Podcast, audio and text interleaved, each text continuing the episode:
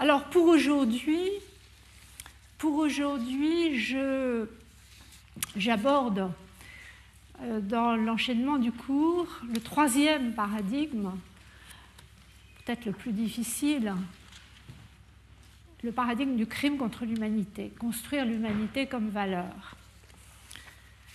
Le plus difficile parce qu'il n'apparaît pas directement dans la sphère juridique.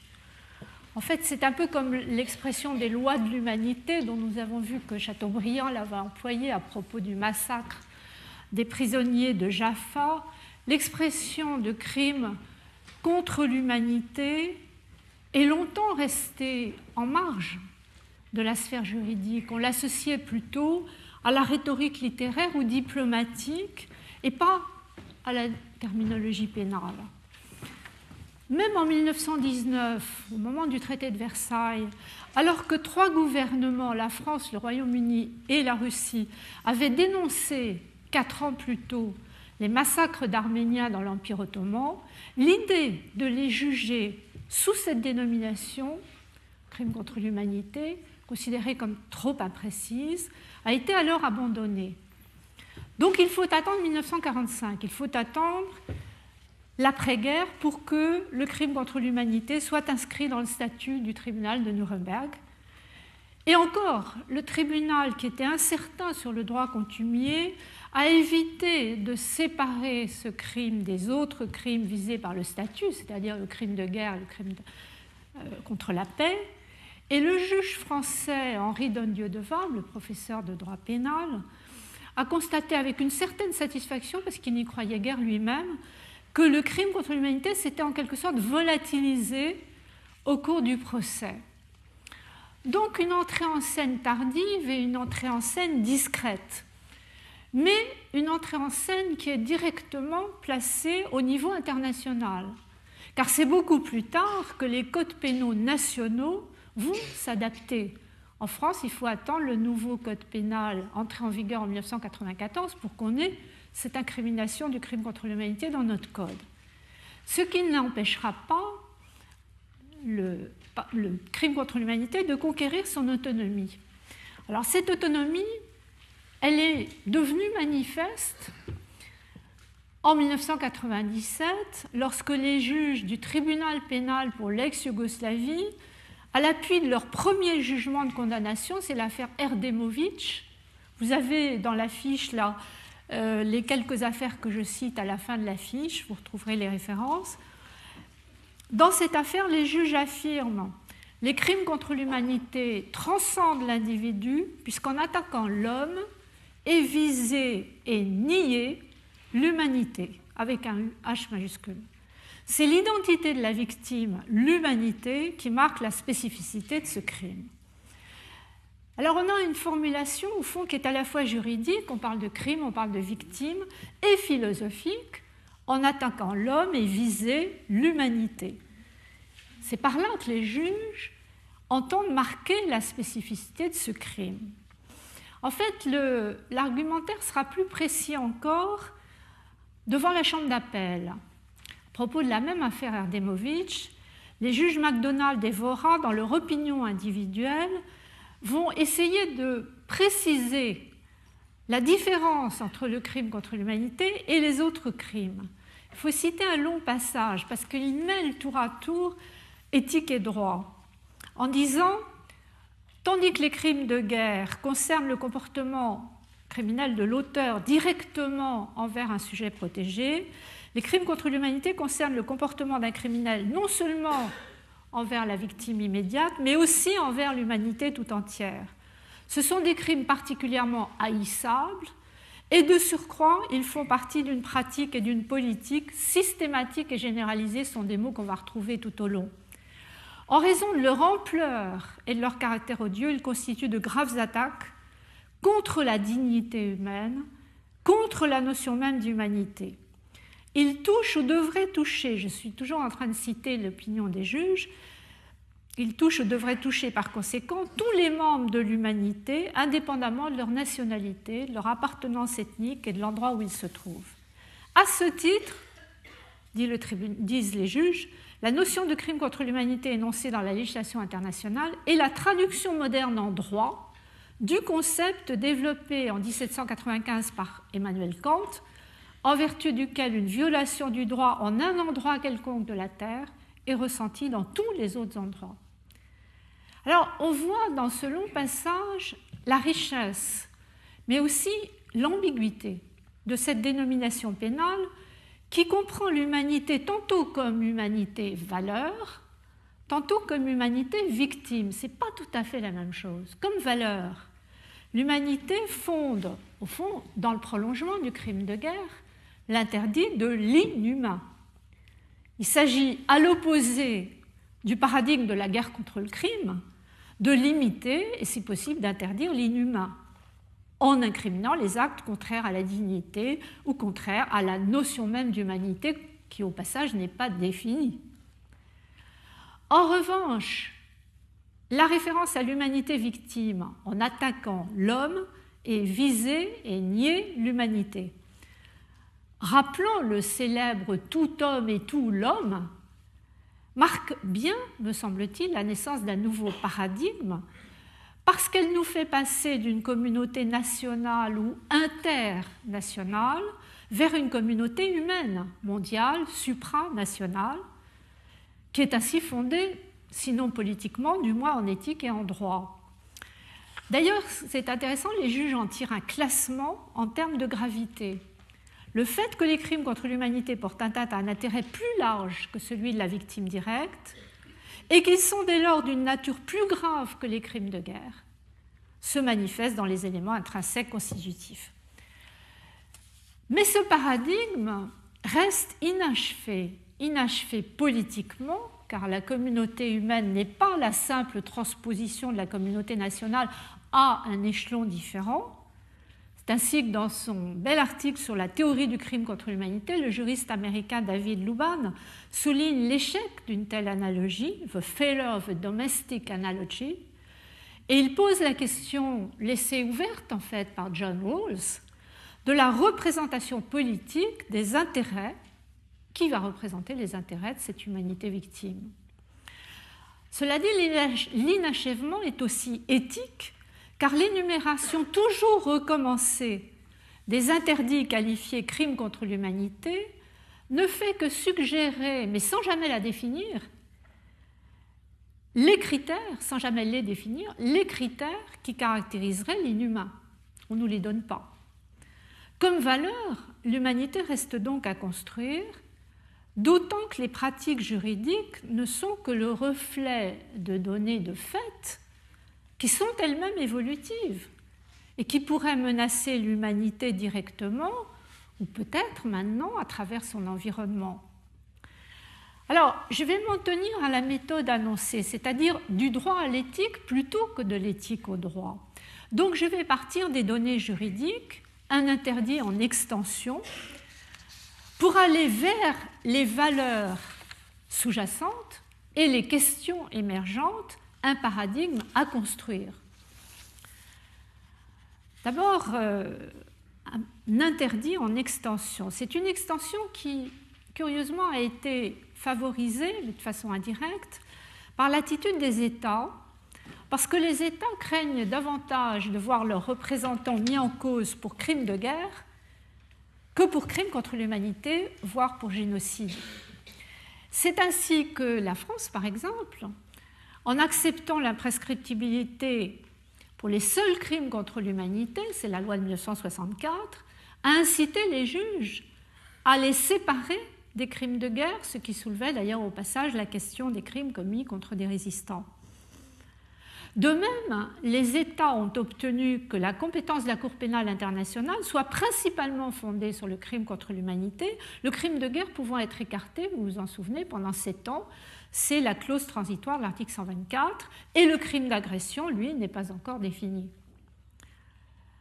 Alors plus précisément, l'extension va concerner d'abord, c'est le phénomène peut-être le plus visible, le temps de l'interdit, du temps de paix, du temps de guerre plutôt, au temps de paix.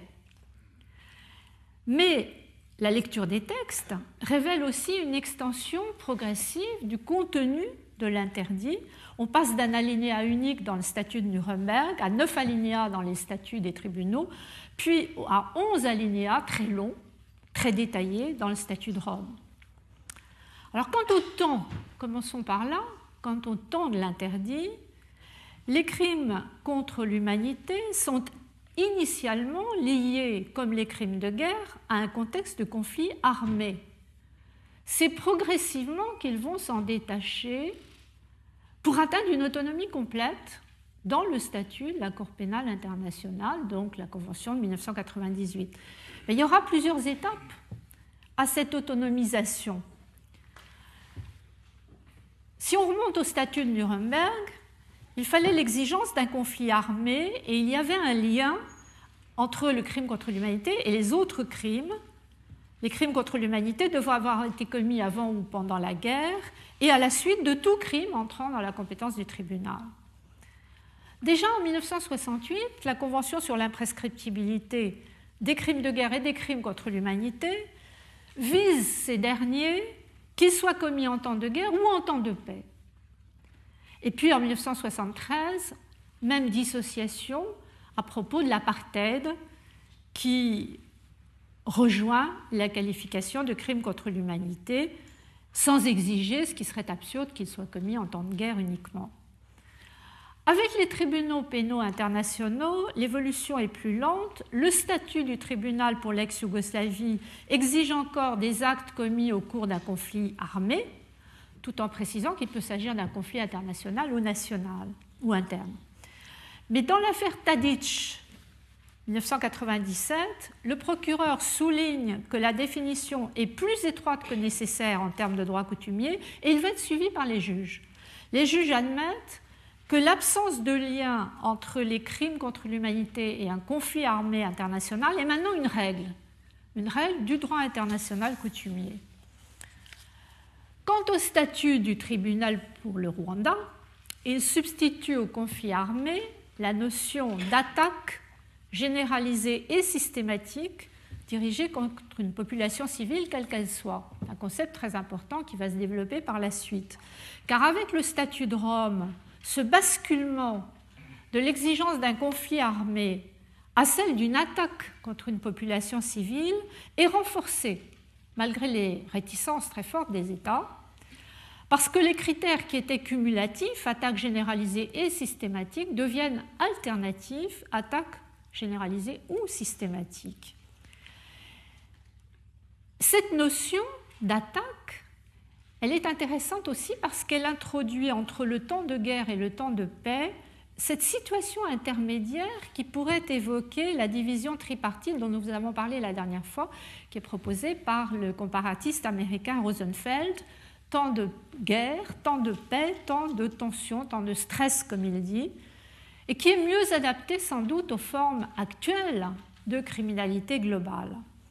Au passage, je dirais qu'elle confirme notre intuition que le terrorisme international, quand une telle attaque est caractérisée, devrait relever du droit international pénal sous la qualification de crime contre l'humanité qui permettrait de marquer la gravité et qui permettrait d'éviter les effets pervers du paradigme de la guerre contre le crime. Je n'y reviendrai pas. Je dirais simplement qu'il est significatif dans cet esprit que la déclaration du secrétaire général des Nations Unies du 11 septembre 2001, le cinquième, euh, à l'occasion en 2006 du cinquième anniversaire des attentats, le secrétaire général a souligné que ces attentats constituaient une attaque, il a employé le mot, contre l'humanité elle-même. On n'est pas très loin du crime contre l'humanité. Cela étant, du conflit armé à la notion d'attaque, il n'y a pas seulement autonomisation, il y a aussi une distanciation par rapport aux États, et ça me paraît un point très important. Il devient clair que le, crime contre l'humanité ne doit pas nécessairement impliquer un agent de l'État. Dans l'arrêt Tadic, à nouveau, le tribunal dit bien qu'une politique doive exister pour commettre ces actes, il n'est pas nécessaire que ce soit la politique d'un État. Et le tribunal pour l'ex-Yougoslavie s'en explique particulièrement à propos de la torture qui relève à la fois des droits de l'homme opposables aux États et du droit pénal opposable aux individus. La violation de l'un des articles du statut engage la responsabilité pénale individuelle de son auteur. Dans ce cadre, toujours l'arrêt, cette fois-ci c'est l'arrêt Kunarak, dans ce cadre,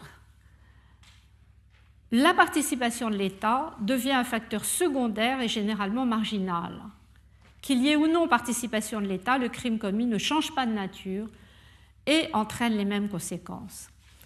Alors avec le statut de la Cour pénale, on prend en compte cette évolution. Le statut précise que l'attaque caractérisant un crime contre l'humanité doit être menée en application ou dans la poursuite de la politique d'un État ou d'une organisation ayant pour but une telle attaque. C'est donc très clair, encore plus clair avec les éléments de crime qui ont été élaborés par l'Assemblée générale des États partis en 2002. Ces éléments de crime précisent que les actes criminels ne doivent pas nécessairement constituer une attaque militaire. On n'exige pas une attaque militaire. Il suffit que l'État ou l'organisation favorise ou encourage activement une telle attaque contre une population civile. Alors toutes ces précisions, autonomisation du temps de guerre au temps de paix, distanciation par rapport à l'État, pourraient faciliter l'extension du contenu du crime.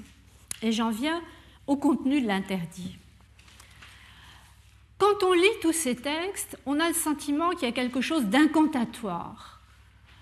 C'est une liste toujours recommencée, un peu une liste des peurs du moment, que l'on qualifie, alors on y trouve les comportements qualifiés de génocide ou de crime contre l'humanité. La juriste québécoise Hélène Dumont l'a montré avec beaucoup de finesse en disant, au fond, par leur seule mise en forme pénale, les mots sont utilisés comme des mantras qui acquerrait peu à peu, à force d'être répétés, une puissance symbolique. C'est comme une prière qu'on répète euh, à intervalles réguliers, en mesure de favoriser, espère-t-on, l'établissement, l'émergence d'une culture universelle réactive, voire préventive, à l'encontre des massacres inhumains. Au fond, on aurait de plus en plus recours au vocabulaire du droit, comme s'il s'agissait d'une croyance à laquelle on prête une vertu, la vertu de pouvoir mettre fin aux violences de masse, la vertu de pouvoir contribuer à la fondation d'une solidarité internationale et, à la fondation de la paix. On a un peu l'impression que la méthode repose sur la croyance magique à la force du droit, au fond dans le sens où Pierre Bourdieu a employé ce terme. Alors si on veut essayer de rationaliser un peu les choses, de ne pas rester dans la magie, on peut dire que dans l'évolution de l'interdit fondateur, on pourrait distinguer une évolution par soustraction ou par scission, ce qui est opéré à propos du génocide, et puis une évolution par addition ou par diversification. On va faire entrer progressivement d'autres actes inhumains par ajout successif. Alors commençons par la scission. La scission, elle s'est réalisée peu après Nuremberg, parce que le jugement de Nuremberg avait associé, en quelque sorte confondu, le génocide et le crime contre l'humanité. Il faut attendre 1948, la Convention des Nations Unies pour la prévention et la répression du génocide, pour voir celui-ci consacré séparément comme crime international. Un crime qui peut être commis en temps de paix comme en temps de guerre, et il est précisé que les différents relatifs à l'interprétation à l'application ou à l'exécution du texte, y compris ceux relatifs à la responsabilité de l'État pour génocide, sont soumis à la Cour internationale de justice. Alors il y a dès 1951 un avis consultatif de la Cour qui marque le caractère universel de la condamnation du génocide et de la coopération nécessaire pour libérer l'humanité de ce fléau. Dans cet avis, la Cour internationale de justice, la Cour de l'Aïe, relève que le génocide appartient au droit coutumier et engage par conséquent les États, même s'ils n'ont pas ratifié la Convention, ce qui est important. En revanche, tout récemment, et on y reviendra la semaine prochaine dans le cours sur la responsabilité, la décision de la Cour du 26 février 2007, quelques jours, a reconnu, comme vous l'avez vu, le génocide commis à Srebrenica ce qui va peut-être faciliter les arrestations euh, qu'on attend toujours de Karadzic et Mladic, mais elle n'a pas retenu la responsabilité de la Serbie. Alors sur ces questions, euh, encore une fois, on les envisagera à propos de la responsabilité, mais je reste sur la scission, le fait que le génocide est séparé du crime contre l'humanité. En fait, il est réuni à nouveau dans le texte sur l'imprescriptibilité, puisque l'imprescriptibilité est affirmée à la fois pour le génocide, l'apartheid, les crimes de guerre, les crimes contre l'humanité. Donc on pourrait penser à une réunification. Mais de nouveau, si vous prenez les statuts des tribunaux pénaux internationaux, puis le statut de la Cour pénale, on sépare la définition du génocide de celle du crime contre l'humanité, alors que l'apartheid est incorporé. Le génocide, il est défini de façon précise. Il faut soit le meurtre de membres du groupe, soit une atteinte grave à l'intégrité physique ou mentale, soit une soumission à des conditions d'existence devant entraîner sa destruction, soit des mesures pour entraver la naissance, les naissances, soit le transfert forcé d'enfants. Si on se limite à cela, on est très près des comportements matériels qualifiés de crimes contre l'humanité, et donc l'utilité de cette incrimination distincte n'est pas très apparente. En réalité, l'utilité, elle tient à l'élément intentionnel. La grande différence avec le crime contre l'humanité, c'est que le génocide suppose ce qu'on appelle dans le jargon des pénalistes un dol spécial, c'est-à-dire une intention orientée vers un but précis qui est de détruire tout ou partie d'un groupe national, ethnique, racial ou religieux comme tel. Donc une volonté de destruction on pourrait dire à la fois massive, détruire un groupe comme tel, et sélective. Sélective, critère discriminatoire qui est précisé, national, ethnique, racial ou religieux. Et au fond, c'est à cause de cette intention spécifique, ce dol spécial, que les juges placent le génocide au sommet de la hiérarchie. Dans l'affaire Akayesu pour le Rwanda, il est qualifié, ce crime, de crime des crimes, tout au sommet. En revanche, dans une affaire où la sélection des victimes se fait au hasard, par exemple l'affaire jugée par le tribunal pour l'ex-Yougoslavie Jelitsik, vous avez également euh, dans la fiche, jugée en 1999, s'il n'y a pas de volonté de détruire le groupe, il n'y aura pas génocide. Il peut y avoir crime contre l'humanité, mais pas génocide.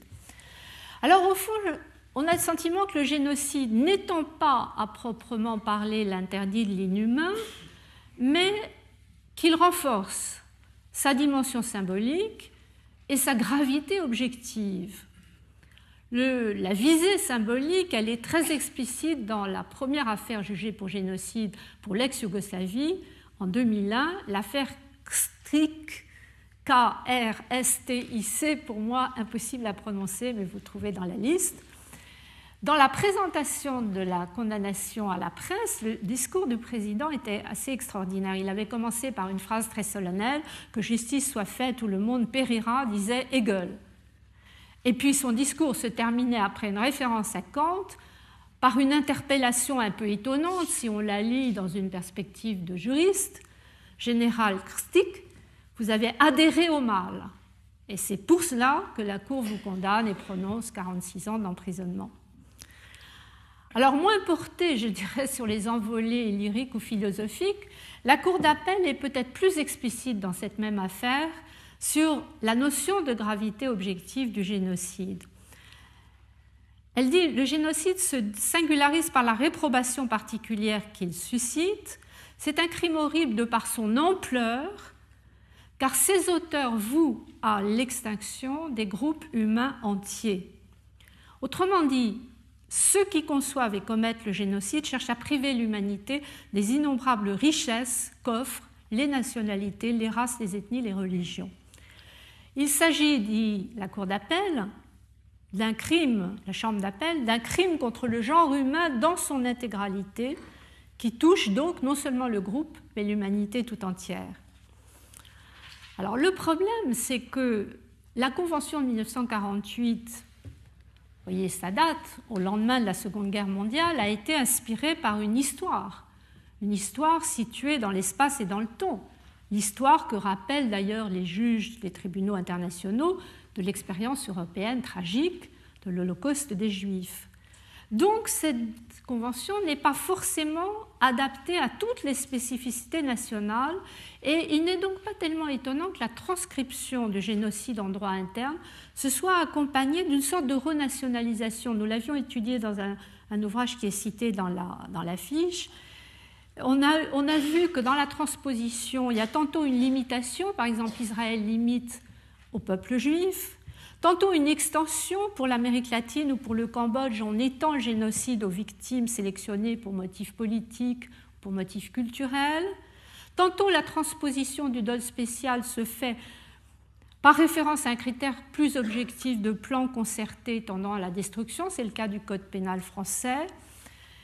Alors cette renationalisation, elle est parfois critiquée, je dirais, par les gardiens du droit international pur, mais elle est peut-être une transition nécessaire vers un universalisme pluriel qui respecte la diversité des peuples, des histoires, qui ne sont pas les mêmes d'un peuple à l'autre, et qui permet donc d'adapter l'interdit au contexte de chaque histoire, de chaque peuple, à condition évidemment de ne pas dénaturer complètement l'incrimination. En tout cas, quelles que soient les variantes nationales, le génocide renforce l'intensité de l'interdit en raison de ce dol spécial qui aggrave la faute. Mais la notion d'inhumain, cette notion que nous essayons de traquer ici, elle semble appelée à évoluer plus largement, pas seulement par scission en raison de la faute et de l'ampleur du dommage, mais aussi par diversification qui se fait selon la nature des intérêts protégés. Alors en fait, il y a déjà une certaine diversité dans le, statut de Nuremberg. L'article 6c énumère à la fois, comme crime contre l'humanité, des atteintes à la vie, l'assassinat, l'extermination, auxquelles s'intégrait à l'époque le génocide, et aussi des atteintes à l'égale dignité de la personne, avec la réduction en esclavage, la déportation, ou tout autre acte inhumain commis contre toute population civile avant ou pendant la guerre, ou les persécutions pour des motifs politiques, raciaux ou religieux. Et les statuts des tribunaux pénaux internationaux et de la Cour pénale vont poursuivre cette diversification. On va allonger la liste, comme je vous le disais tout à l'heure. Alors du côté des atteintes à la vie, eh bien, on ajoutera les disparitions forcées de personnes. Du côté de l'égale dignité, on ajoutera notamment la torture et le viol, puis encore toute autre forme de violence sexuelle de gravité comparable, telle que notamment l'esclavage sexuel, la prostitution forcée, la grossesse forcée ou encore la stérilisation forcée. Vous voyez la liste du statut de la Cour pénale. Et pourtant, on va garder comme une sorte de prudence l'expression d'autres actes inhumains, au cas où même en 1998, on aurait encore oublié quelque chose, malgré les critiques de la doctrine qui rappellent qu'en droit pénal, il y a un principe important de sécurité juridique qui est la légalité. On a gardé cette formule des autres actes inhumains euh, qui peut paraître dangereuse en termes de sécurité, mais qui n'a on va voir si elle sera utilisée par la Cour. En fait, elle avait été utilisée très peu par les tribunaux et ce qui avait été qualifié d'autres actes inhumains par les tribunaux se trouve maintenant dans le statut de la Cour. Il reste à savoir si l'extension va continuer. En tout cas, elle est sensible, mais cette extension ne se limite pas aux crimes commis contre les personnes. On va voir apparaître la possibilité d'appliquer l'incrimination à la destruction de biens, plus particulièrement la destruction de biens culturels. Alors c'est une affaire compliquée du point de vue juridique. La destruction intentionnelle du patrimoine commun de l'humanité, vous savez sans doute qu'elle a été interdite par une déclaration de l'UNESCO, adoptée en 2003, c'est-à-dire peu après la destruction par les talibans du grand Bouddha de Bamiyan. Mais ce n'est pas un interdit pénal, c'est une déclaration dépourvue de sanctions. Du point de vue pénal, il faut regarder la jurisprudence. Alors la jurisprudence des tribunaux pénaux internationaux incrimine parfois la destruction de biens culturels. Il y a plusieurs cas de figure. Soit elle considère que c'est un élément qui prouve l'intention du crime de génocide dans l'affaire Critch, soit elle considère que cette destruction entre dans la définition du crime de guerre, infraction aux lois et coutumes de la guerre par référence à la Convention de la Haye. C'est par exemple dans l'affaire Jokic en 2004, le raisonnement qui a été tenu par les juges à propos, il s'agissait du bombardement de la vieille ville de Dubrovnik, inscrite depuis 1975 au patrimoine mondial de l'humanité. Le tribunal, dans cette affaire, souligne qu'il s'agissait d'un ensemble architectural remarquable, illustrant une période significative de l'histoire humaine, et dit que ce bombardement a constitué une attaque non seulement contre l'histoire et le patrimoine de la région, mais aussi contre le patrimoine culturel de l'humanité. Il ajoute que le dommage est sans doute irréversible, car la restauration ne permet pas de restituer l'état qui était celui de la vieille ville avant l'attaque. Et elle en conclut donc à la qualification qui n'est pas encore crime contre l'humanité, qui est crime de guerre. Mais quand il s'agit d'édifices qui sont consacrés soit à la religion, soit à l'éducation, alors la destruction peut être qualifiée de crime contre l'humanité au titre des persécutions qui sont visées euh, par les statuts. C'est le raisonnement que va faire le tribunal pénal pour l'ex-Yougoslavie dans une autre affaire, l'affaire Kordic, jugée en 2001. Là, il s'agissait de destruction de mosquées en Bosnie. Le tribunal affirme que de tels actes perpétrés avec l'intention discriminatoire requise sont équivalents à une attaque contre l'identité religieuse même d'un peuple, attaque contre l'identité religieuse d'un peuple. En tant que tel, l'acte commis illustre, dit le tribunal de manière exemplaire, la notion de crime contre l'humanité. Car de fait, c'est l'humanité dans son ensemble qui est affectée par la destruction d'une culture religieuse spécifique. À travers les biens culturels, on détruit une culture religieuse spécifique et les objets culturels qui s'y rattachent. D'où la conclusion, la destruction ou l'endommagement délibéré d'édifices musulmans consacrés à la religion ou à l'éducation peuvent constituer, si elles sont commises avec l'intention discriminatoire, un acte de persécution. Donc dans la rubrique acte de persécution, on voit entrer certains biens culturels, pas tous les biens culturels bien entendu. Autrement dit, on voit s'esquisser des personnes au patrimoine de l'humanité, peut-être les nouvelles perspectives offertes par ce paradigme très évolutif et qui reste en grande partie encore à construire. Donc je voudrais en venir à la partie peut-être plus prospective j'ai appelé un paradigme à construire. Comme on l'a vu, en étendant le crime contre l'humanité du temps de guerre au temps de paix, il y a eu un processus d'autonomisation par rapport au crime de guerre et en même temps un processus de distanciation par rapport aux États. C'est cela déjà qui me paraît suggérer l'apparition d'un nouveau paradigme. Autonomisation, distanciation, c'est un nouveau paradigme qui s'annonce. Le problème, c'est que la diversification du contenu dont je viens de vous donner une idée ne facilite évidemment pas la définition. Parce que les valeurs protégées, c'est quoi? La vie, l'égale dignité de la personne, mais parfois l'intégrité de certains biens, sont apparemment les mêmes valeurs qu'en droit pénal interne. Ce sont les mêmes valeurs aussi que les valeurs protégées sous le nom de crime de guerre. Alors pour construire le crime contre l'humanité comme un paradigme, avec sa logique propre, il faudrait arriver à dépasser la description du contenu, ce contenu qui est toujours en extension, qui est toujours incomplet, pour faire une construction que je vais tenter, je vais la tenter en deux temps. D'abord, dégager la signification de cette humanité-valeur qui sous-tend l'interdit. Ensuite, saisir les traits qui distingueraient le crime contre l'humanité des autres crimes. Autrement dit, essayer de définir le paradigme du crime contre l'humanité.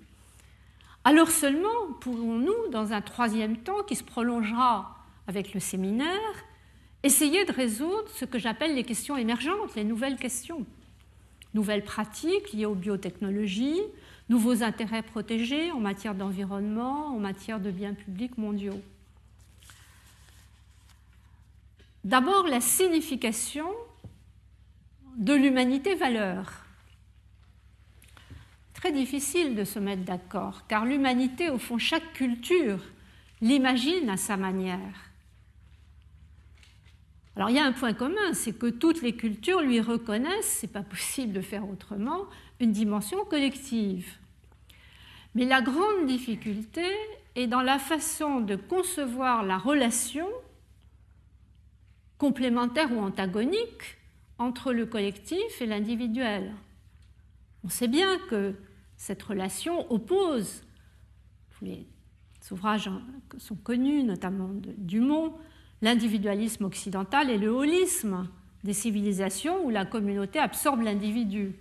Je ne vais pas rappeler cela, qui dépasse largement l'objet du cours, mais simplement donner quelques exemples. Pour ce qui est des civilisations africaines, il y a un terme qui est maintenant assez connu parce qu'il est repris dans la constitution d'Afrique du Sud et il a été utilisé lors des travaux de la fameuse commission Vérité et Réconciliation créée par Desmond Tutu, c'est le terme Ubuntu, Qui a été longuement commenté par le philosophe camerounais que j'ai invité au séminaire pour la séance du 26 février, et qui exprimerait l'idée d'un homme non pas monadique, avec ses droits originaires pré-sociaux intangibles et devant être respectés quoi qu'il arrive, mais, dit-il, un homme qui n'existe comme tel qu'à la mesure de son insertion communautaire.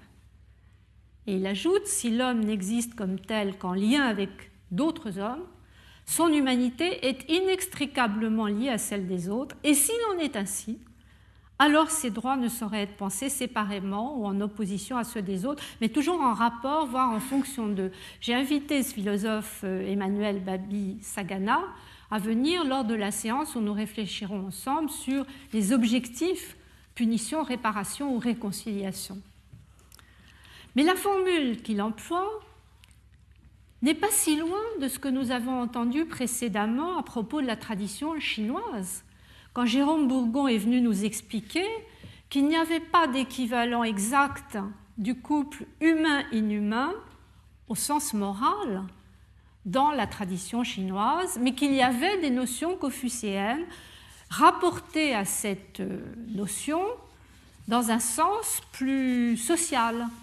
Par exemple, le terme jeune e, avec le caractère qui veut dire l'homme et le caractère qui veut dire deux, qui est la vertu du confucianisme, le dictionnaire traduit par vertu d'humanité, et Bourgon nous a expliqué que c'est étymologiquement, le terme jeune, la vertu de considérer un individu ou une personne dans son interrelation avec l'autre ou avec deux autres. C'est pour ça qu'il y a l'idéogramme qui veut dire deux dans le caractère.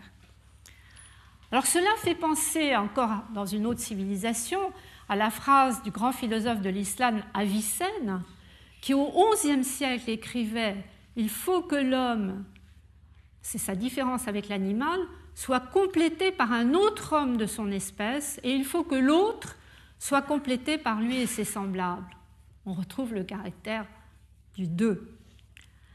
Alors en fait d'humanité, là on aurait plutôt affaire à une intersubjectivité, à une socialité. Et pour revenir à la Chine, vous vous souvenez peut-être de la liste des dix crimes qualifiés d'inhumains, dans laquelle Bourgon nous avait dit le plus révélateur, c'est le cinquième. Le cinquième qui se dit Bu Tao, qui veut dire littéralement ne pas, Bu c'est la négation, ne pas être dans la voie, le Tao. Être dévoyé ou déviant, au sens le plus fort du terme, s'écarter de la communauté. Le risque d'une telle conception, c'est que l'individu se retrouve enchaîné à sa communauté, absorbé par sa communauté. Alors pour tenter de combiner la dimension collective et le respect de l'individu, le juriste américain Luban, toujours dans son même article sur la théorie du crime contre l'humanité, propose de définir le statut d'humain par une double différenciation. Je crois que c'est une idée intéressante, celle des individus et celle des groupes, qui commande, dit-il, la double nature de l'humanité, et c'est cette double nature que le crime contre l'humanité détruit, et c'est cette destruction qui le rend inhumain. Alors Luban, au fond, repart de l'expression d'Aristote, l'homme comme animal politique, pour dire comme tel, nous n'avons d'autre alternative que de vivre en groupe, c'est au sens anglais du terme, we have no alternative to living in groups, et les groupes n'ont d'autre alternative que de résider dans des territoires sous contrôle politique de quelqu'un ou d'un autre groupe. c'est la suite qui est la plus originale dans le raisonnement de Luban. Alors, dit-il, en attaquant un groupe pour la seule raison qu'il existe, et un individu pour la seule raison qu'il appartient au groupe, le crime contre l'humanité transforme la relation sociale en un cancer qui rend impossible tout lien politique. C'est une approche intéressante, mais qui, à mon avis, devrait encore être élargie, car il n'y a pas que le lien politique. Il faudrait faire entrer dans l'analyse les autres types de relations entre l'individu et la collectivité, le lien civil, le lien économique, le lien social, le lien culturel. Autrement dit, il faudrait reprendre cette énumération qui sous-tend les droits de l'homme, droits civils et politiques, économiques, culturels et sociaux, en notant que l'indivisibilité de ces différentes catégories, enfin reconnues, pourrait aider à concilier les droits de l'individu avec la protection de l'humanité comme valeur. Autrement dit, qu'on imagine l'humanité formée d'animaux civils, politiques, économiques, sociaux ou culturels, elle serait composée de façon indissociable et inextricable, car l'une se nourrit de l'autre et réciproquement, de la singularité de chaque être humain et de son appartenance à une communauté. Mais tout le problème est là. De quelle communauté s'agit-il? Évoquer l'humanité valeur dans une perspective universelle ou, soyons modestes, universalisable, c'est un appel à superposer la communauté humaine aux autres formes de communauté, familiale, religieuse, tribale, nationale. Donc c'est un appel à reconnaître à la fois la diversité des humains celle des individus et celle de ces communautés intermédiaires, et leur égale appartenance à la communauté humaine. En somme, je verrais assez bien l'humanité valeur comme ayant une double composante, c'est au fond on rejoint mais on précise en même temps la notion d'altérité, singularité de chaque homme comme être unique, vision individualiste, égale appartenance comme être social, égale appartenance de chacun comme être social à la communauté humaine, ça c'est la vision communautariste ou holiste. Les deux constitueraient l'humanité et les deux sont indissociables, inextricables. À partir de là, il reste à définir alors le crime contre l'humanité. Il me semble qu'en combinant le droit positif et l'analyse de cette humanité-valeur, on pourrait caractériser deux éléments constitutifs du crime, sa forme collective et son fondement, son double fondement. La forme collective, elle me paraît clairement inscrite dans le droit positif, qu'il s'agisse des auteurs ou des victimes, et on, en reparlera la semaine prochaine à propos de la responsabilité pour les auteurs. On en reparlera plus loin dans le cours à propos de la sanction et des réparations aux victimes.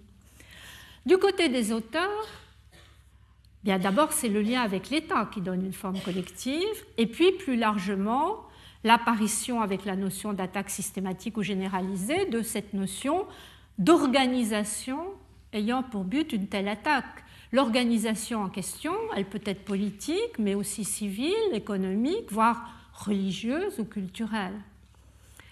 Et du côté des victimes, on retrouve cette forme collective, cette dimension collective avec le groupe qui est visé au titre du génocide, Mais plus largement encore, on la retrouve avec la notion de population civile, victime des crimes contre l'humanité. C'est une expression qui est inscrite déjà dans le statut de Nuremberg et qui a été reprise avec peu de variantes d'un texte à l'autre dans les autres statuts.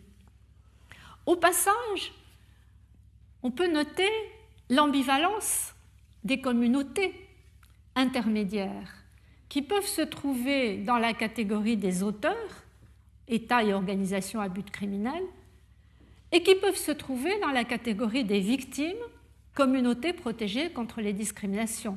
C'est bien ces communautés intermédiaires qui font le lien entre l'individuel et le collectif mondial. Cela dit, il reste à préciser l'autre euh, élément constitutif, le fondement. S'il s'agit de protéger l'humanité dans sa double composante, alors il est logique d'admettre un double fondement en définissant le crime contre l'humanité de la manière suivante, comme la violation soit du principe de singularité, alors ce sont les actes d'agression, d'attaque jusqu'aux pire violence physique ou sexuelle, voire l'extermination commis non contre des individus mais contre des groupes, réduit à une catégorie raciale, ethnique, génétique, pourquoi pas demain. Violation donc du principe de singularité et ou, les deux peuvent se cumuler par exemple dans le génocide, mais ils peuvent se séparer, et ou, violation du principe d'égale appartenance à la communauté humaine, ce qui nous renvoie à toutes les pratiques discriminatoires qu'il s'agisse de persécution ou d'apartheid. Alors, on voit peut-être s'éclairer la différence avec le crime ordinaire, c'est que dans ce crime contre l'humanité, il y a une sorte de dépersonnalisation de la victime. Incriminer un tel crime, c'est dire que l'être humain, même s'il est inscrit profondément dans un groupe, ne doit jamais perdre son individualité, ne doit jamais être réduit à n'être plus qu'un élément interchangeable de ce groupe et rejeté comme tel. Si l'être humain éprouve un sentiment, un besoin d'appartenance identitaire à un groupe intermédiaire, il ne pourrait donc être enfermé, enchaîné à ce groupe sans perdre son statut, son statut au sein de l'humanité tout entière. On voit ainsi que l'interdit et le crime. L'interdit de l'inhumain et le crime contre l'humanité ne se limitent pas à la destruction d'êtres humains. Ils incluent déjà des pratiques discriminatoires, y compris dans le domaine biologique. N'oublions pas qu'à Nuremberg, il y avait eu le procès des médecins en marge du procès principal. Alors faut-il aller plus loin? Faut-il aller plus loin? Faut-il, au vu des nouvelles technologies biomédicales, envisager d'appliquer la définition du crime contre l'humanité, soit à la création de surhommes par eugénisme. Eugénisme, c'est la même étymologie que génocide, c'est l'envers en quelque sorte. Création de surhommes, mais aussi création de sous-hommes par croisement d'espèces, les fameuses chimères dont on commence à entendre parler. Là, il y aurait en effet violation du principe d'égale appartenance qu'il s'agisse de sous-hommes ou de surhommes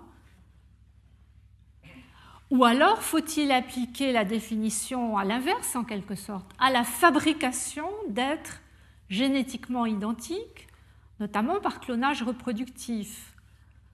Là, il y aurait violation du principe de singularité. Non pas que les clones soient finalement identiques, mais parce qu'il y aurait réduction volontaire et pas accidentelle comme dans le cas des, jumeaux il y aurait réduction volontaire de la diversité génétique. Même si on ne supprime pas toute différence, on réduit la diversité génétique, donc il y a violation, de certaine manière, du principe de singularité. Autant de questions émergentes qu'il faut, sinon, résoudre. Ce n'est pas ici en quelques une heure ou deux heures qu'on résoudra des questions pareilles, mais qu'il faut au moins tenter de repérer ensemble. Et j'en viens donc au, questions émergentes qui feront la transition avec le, séminaire. Quand je parle de questions émergentes, je pense aux risques qui sont créés par les nouvelles connaissances scientifiques, qui sont créés par les nouvelles technologies, et que je classerai par ordre de difficulté croissant selon qu'il concerne les personnes, passer de la destruction de la vie à la fabrication de vie, ou l'environnement, l'environnement qui reste nécessaire à l'humanité, ou enfin, question beaucoup plus difficile et sans doute plus lointaine, le vivant en général. Alors la première question, s'agissant des personnes, faut-il explicitement étendre le crime contre l'humanité de la destruction, de l'extermination à la fabrication de la vie Au fond, ce serait une manière d'illustrer ce que Michel Foucault, déjà en 1970, appelait le biopouvoir. Il disait la plus haute fonction n'est plus de tuer, mais d'investir la vie de part en part. Droit de mort et pouvoir sur la vie pouvant conduire, écrivait-il alors, à une mise en ordre eugénique de la société. Aujourd'hui, on pourrait dire que, au-delà des traitements inhumains, on en vient à concevoir le risque de traitements hors humains qui nous fassent sortir de l'humanité telle qu'elle était conçue jusqu'à présent. Inhumain, pourrait-on dire. Il y a l'inhumain et il y aurait l'anumain, anumain, hors humain. Je pense à des phénomènes comme la reproduction asexuée par clonage, la fabrication de chimères que j'ai cité il y a un instant. Au fond, ce qui étaient des fantasmes hier et qui deviennent des questions émergentes aujourd'hui ou demain. On peut en effet se demander, et c'est la question que soulève Atlan dans un article récent dans la revue Diogène, si le danger n'est pas aujourd'hui moins celui de la disparition de l'humanité que celui de nouvelles formes d'inhumanité. Il ne reprend pas l'expression d'inhumain, mais c'est un peu la même idée, de nouvelles formes prenant le relais de l'inhumanité des siècles passés. En tout cas, c'est sans doute en considérant ces risques que le législateur français a choisi de créer un nouveau crime, qui est le crime contre l'espèce humaine, qu'on trouve maintenant dans notre code pénal, avec deux catégories, l'eugénisme et le clonage reproductif.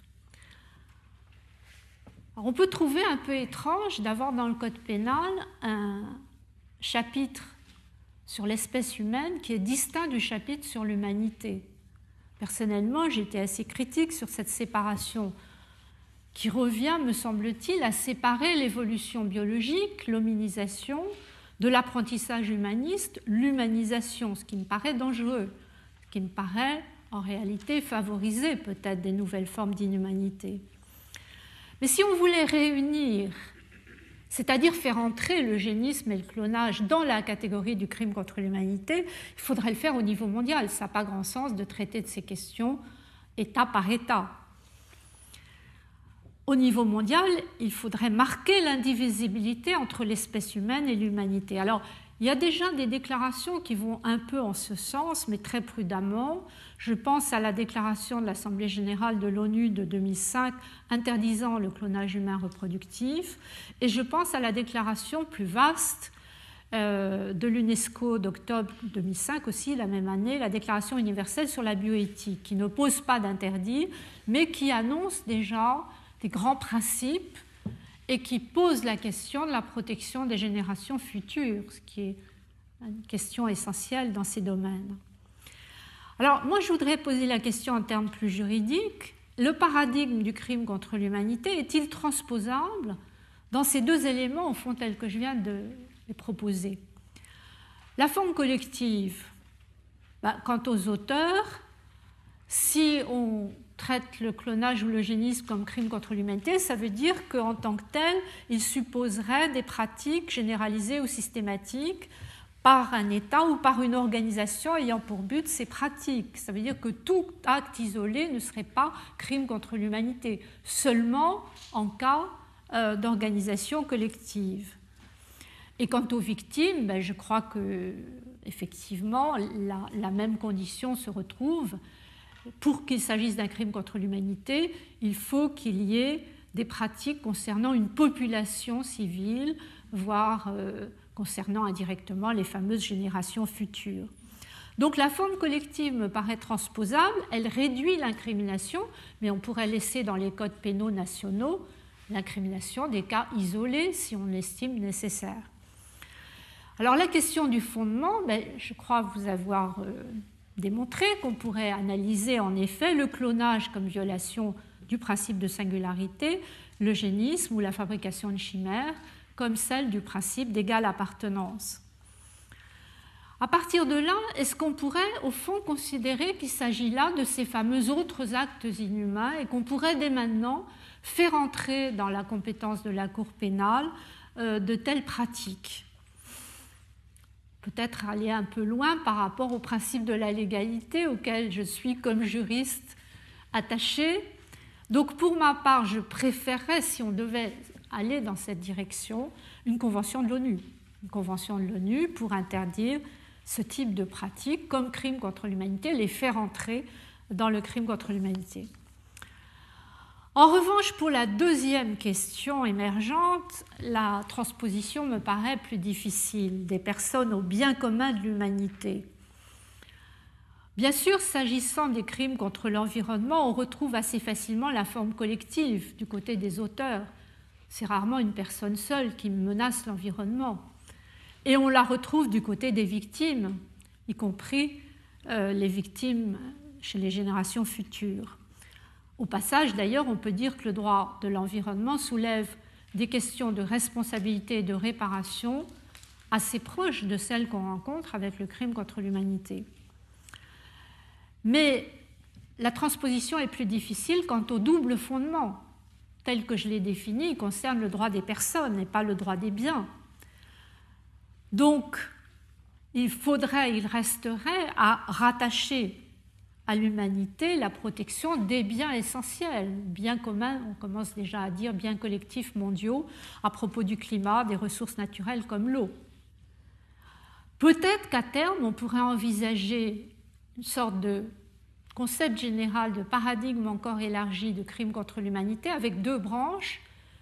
La branche protection des personnes, fondée sur les deux principes, et la branche bien commun de l'humanité, pour laquelle il faudrait poser des principes euh, de base pour éviter de faire tout entrer dans ce concept. Il y a toujours le risque à trop élargir d'affaiblir. Enfin, ce qui est sans doute le plus difficile, c'est la protection du vivant indépendamment de l'humanité. La forme collective est sans doute transposable, mais quel fondement donner à la protection du vivant s'il n'y a plus le rattachement à l'humanité? Il faudrait arriver à s'accorder sur une perception commune de la relation de l'homme à la nature. Vous vous souvenez peut-être des mots très durs de Claude Lévi-Strauss contre ce qu'il appelait le mythe, c'est d'anthropologie structurale, c'est déjà ancien, le mythe de la dignité exclusive de la nature humaine. Il critique le fait d'avoir coupé l'homme de la nature en l'isolant du vivant avec cette conséquence, dit-il, qu'en s'arrogeant le droit de séparer radicalement l'humanité de l'animalité, en accordant à l'une tout ce qu'il retirait à l'autre, l'humanisme ouvrait un cycle maudit. Et il enchaîne sur une critique très dure de l'humanisme, corrompu aussitôt que né, pour avoir emprunté à l'amour-propre son principe et sa notion.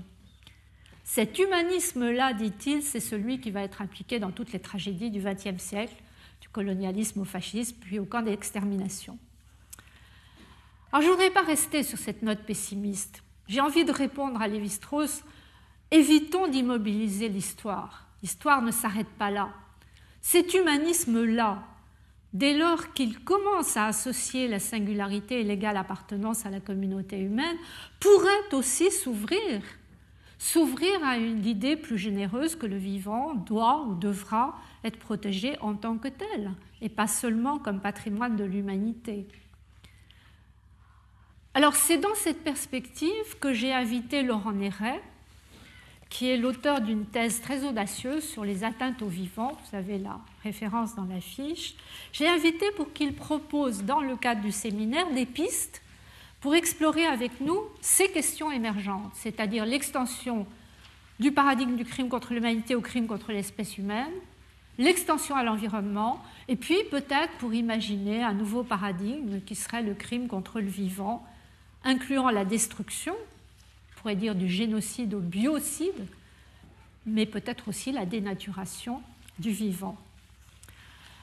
Avant de suspendre quelques minutes pour vous laisser le temps de reprendre des forces avant le séminaire, je voudrais simplement conclure très provisoirement sur les trois paradigmes en disant qu'au fond l'humanité se construit en zigzag. Tantôt dans la continuité qui va du crime de guerre au crime contre l'humanité autour de l'idée d'interdire l'inhumain, tantôt dans la complémentarité des personnes au bien commun, tantôt dans la rupture. Il y a eu une rupture, nous l'avons vu la dernière fois, avec la notion de crime, de guerre contre le crime.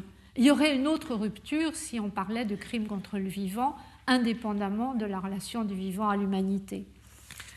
Ce qui nous restera à faire dans la suite du cours, c'est de mettre en œuvre, au fond, ces crimes, ces trois paradigmes, en se souvenant qu'Anna Arendt avait écrit d'abord, parce qu'elle a évolué ensuite, elle avait écrit d'abord à propos des crimes contre l'humanité, ces crimes qu'on ne peut ni punir ni pardonner. Or, toute la question que je voudrais poser dans la deuxième partie du cours à partir de la semaine prochaine, c'est précisément ce débat punir, pardonner. Un débat que nous allons organiser autour de trois thèmes en fait. Quel accusé C'est la question de la responsabilité. Quel procureur et quel juge C'est la question de la compétence. Est-ce qu'il vaut mieux la placer au niveau national ou au niveau international? Et puis, quel objectif ou quels objectifs Est-ce qu'on cherche avant tout la punition ou la réparation ou la réconciliation qui nous ramène au pardon? Vous voyez qu'on a encore beaucoup de chemin à accomplir, mais euh, je vous propose une petite pause avant de reprendre pour le séminaire.